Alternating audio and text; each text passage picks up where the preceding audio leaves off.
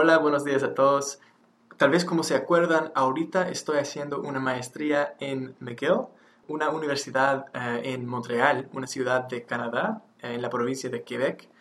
Y ah, tenemos este año, eh, es muy emocionante, tenemos ah, dos nuevos alumnos, dos nuevos estudiantes ah, en el laboratorio. Y tengo una aquí, una nueva amiga mía que se llama Nicole. Hola gente, ¿cómo están? Nicole es súper interesante por muchas razones, pero eh, una, una, razón especialmente tal vez es que ella viene de, de, Suiza y también de Panamá. Ella nos va a contar un poco de su historia, de, de su vida. Y sí, nos conocimos primero en Panamá, uh, cuando yo estaba ya haciendo, ¿haciendo qué? Eh, trabajo de campo tal vez. Sí, me parece que sí. O unos cursos, no sé, algo así. Bueno, eh, trabajo de, de, escritorio más o menos. y, uh, y, sí, ahorita estamos juntos aquí en Canadá. Uh, y estamos por comer después de eso, pero yo pensé que, que, tal vez era un momento apropiado para charlar un poco y, y grabar otro capítulo del podcast. Entonces, para empezar, tal vez podrías decirnos un poco de, sí, de, de, tu vida, de sí, tu claro. familia. Eh, bueno, de hecho, como Chris dijo muy bien, yo soy mitad panameña y mitad suiza.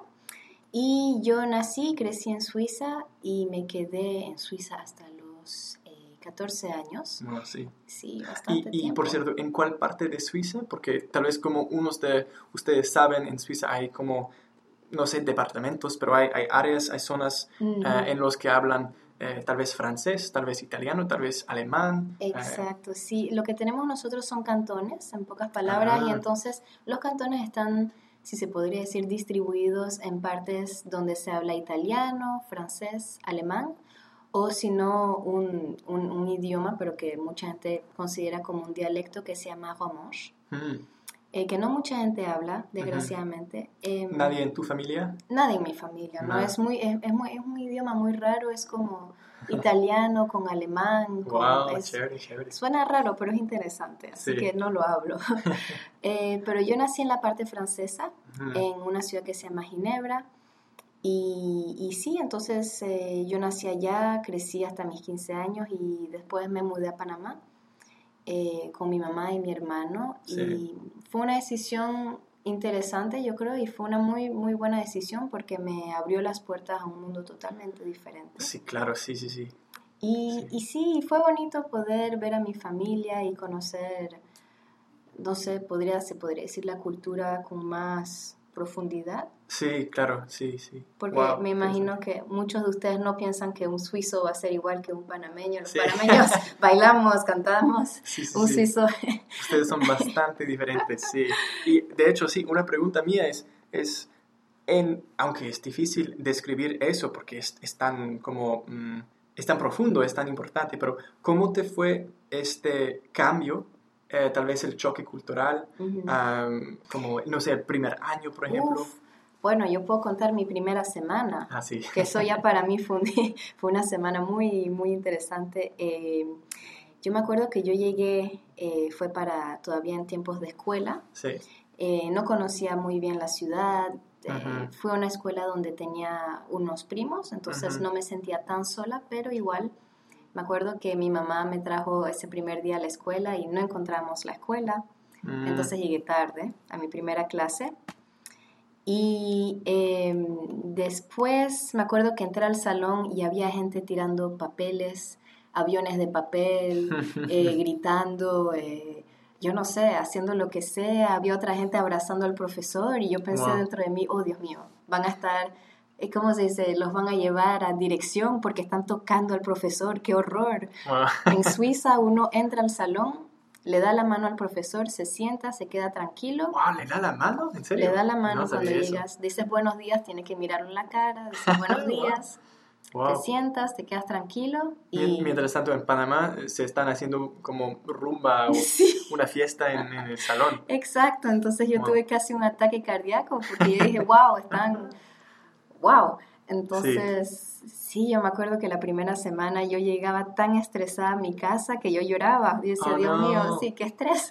Sí, claro, claro. Wow. Pero al final de cuentas es esa misma calidez en la gente que, que me, que me enamoró pues de Panamá. Sí, sí, sí. Eh, mucha gente me acogió, me hice muchos amigos y, Ujú. fue una experiencia muy linda para mí poder Wow, volver a, a mis raíces Sí, de esa manera. sí, sí, sí. Ujú. Ah, wow. Es, sí, es es súper interesante eso.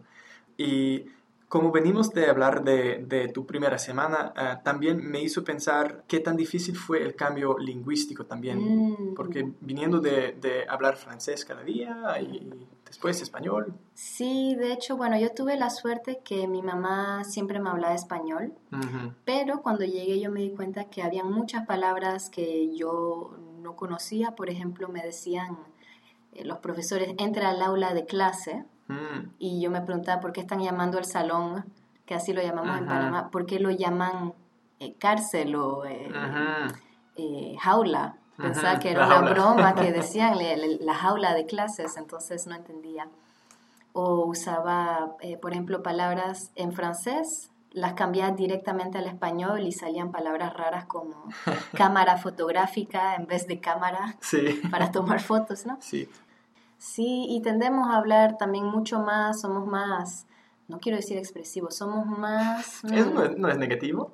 no, no, pero es decir, tendemos a querer embellecer las cosas, embellecer las frases son largas, eh, muy descriptivas, mientras que en inglés uno va al punto y, y ya, uno Sí. trata de ser claro y conciso, el Sí. francés es como el medio entre los dos, Ajá, ajá. Em, pero sí, y de hecho yo creo que yo tuve una experiencia interesante, mucha gente me, me preguntaba en qué idioma yo pienso. Sí, claro, sí. Y todavía la gente me dice eso. De hecho, no sé si, Chris, tú tienes un idioma donde tú sabes que piensas o sueñas. O... Sí, sí, desafortunadamente es inglés para mí. Sí, Mm. no soy tan interesante. No, es inglés. No, creo pero que... hablas muchos idiomas, más que yo, así que... No, no, no. Eh, Gracias, pero no. Em, creo que sí puedo pensar en otros idiomas, pero no es algo tan, em, tan natural para mí. Ujú. Sí, no sé, ahorita no estoy pensando. De hecho, llevo mucho tiempo en el día no pensando nada. Eh, sí, como un, no sé, un bloque de madera. am, pero eh, sí, supongo que podría pensar en, en español. Pero, Ujú. y de hecho, tengo otro amigo, Mikael, que viene de, de Polonia. Y él me dijo que eh, fue como un gran cambio para él en su, su aprendizaje de inglés cuando se, se esforzó a pensar en inglés. Tal, tal vez tuviste esta ex- experiencia también. Sí, yo creo que para mí no es tanto que me forcé, sino que para mí la manera de pensar o en qué idioma pienso nunca fue algo que, no diría que no me interesó, pero yo decía, pienso, o sea, es una acción y no, no le ponía atención al idioma. Hasta el día que me pasó algo que por ahora no he encontrado a nadie más que haya pasado por eso. Mm. Eh, pero sería interesante quizás a ustedes chicos les pasó si piensan en otros idiomas. Eh, yo tomé un curso en, en Ecuador que era de conservación de trópicos y entonces nos fuimos un par de, de gente de la universidad por un mes eh, en Ecuador Ujú. y yo tenía, compartía cuarto con tres muchachas Ujú. Wow. y una de ellas se volvió una amiga muy cercana mía, somos, Ujú. todavía hablamos mucho hoy. Y ella me contó que yo hacía algo raro todas las mañanas. Sonaba el despertador que ella ponía. Ujú. Yo me despertaba cansada y yo le decía en francés, le decía, ah, la, la, quelle heure il est", que en francés quiere decir, que, en español es qué hora es. Y ella también cansada me decía, estás hablando en francés. y después yo le decía en español, ay, perdón, bla, bla, bla, bla, bla, Wow. lo que sea. Sí, sí. me equivoqué de idioma en pocas palabras y ella me decía, estás hablándome en español. Y después, una vez hasta respondí en alemán y yo dije, Dios mío, no encuentro el inglés, ¿dónde está el inglés? Entonces, y siempre era el mismo orden, siempre era francés, español, a veces alemán y al fin llegaba a poder pensar en inglés. Wow, interesante. Ah, Wow. Yo no sé mucho de, de cómo funciona el cerebro, pero eso debería haber eh, algunos estudios de eso. Sí, porque me- Me, quizás. parece súper interesante. Debería ir a ver si hacen un- una investigación con, con- y me ponen cosas en la Sí, cabeza sí, sí, a sí, ver sí, qué exacto, pasa. sí. No sé, em, tal vez el título puede- podría ser como El mundo de Nicole. Al despertarse. Sí, sí, sí. Wow, interesante. ¿eh? Ah. Sí. Mm. Una cosita de, de lo que me, he dado cuenta es que tal vez para ustedes el acento de Nicole en, en español es algo nuevo. Un, detalle que quiero eh, subrayar para ustedes es que y algo que a mí me encanta es que la gente de, Panamá y también de, la costa del Caribe, en por ejemplo Colombia y muchos otros países, suelen a, pronunciar eh, las S al final de las palabras, o, o sea, mejor, mejor dicho, eh, suelen a no pronunciar las S, así es. Por ejemplo, si yo tengo, eh, bueno, unas tazas para beber algo, es, es una taza, como... Unas tazas. Una taza.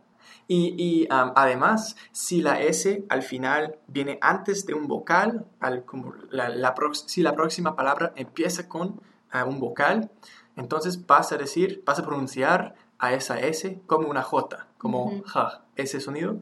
Entonces, no sé, ¿podrías darnos un ejemplo? Unos ejemplos. Bueno, tenemos muchas cosas que nosotros no, letras que no pronunciamos, desgraciadamente, eso es algo mucho del Caribe.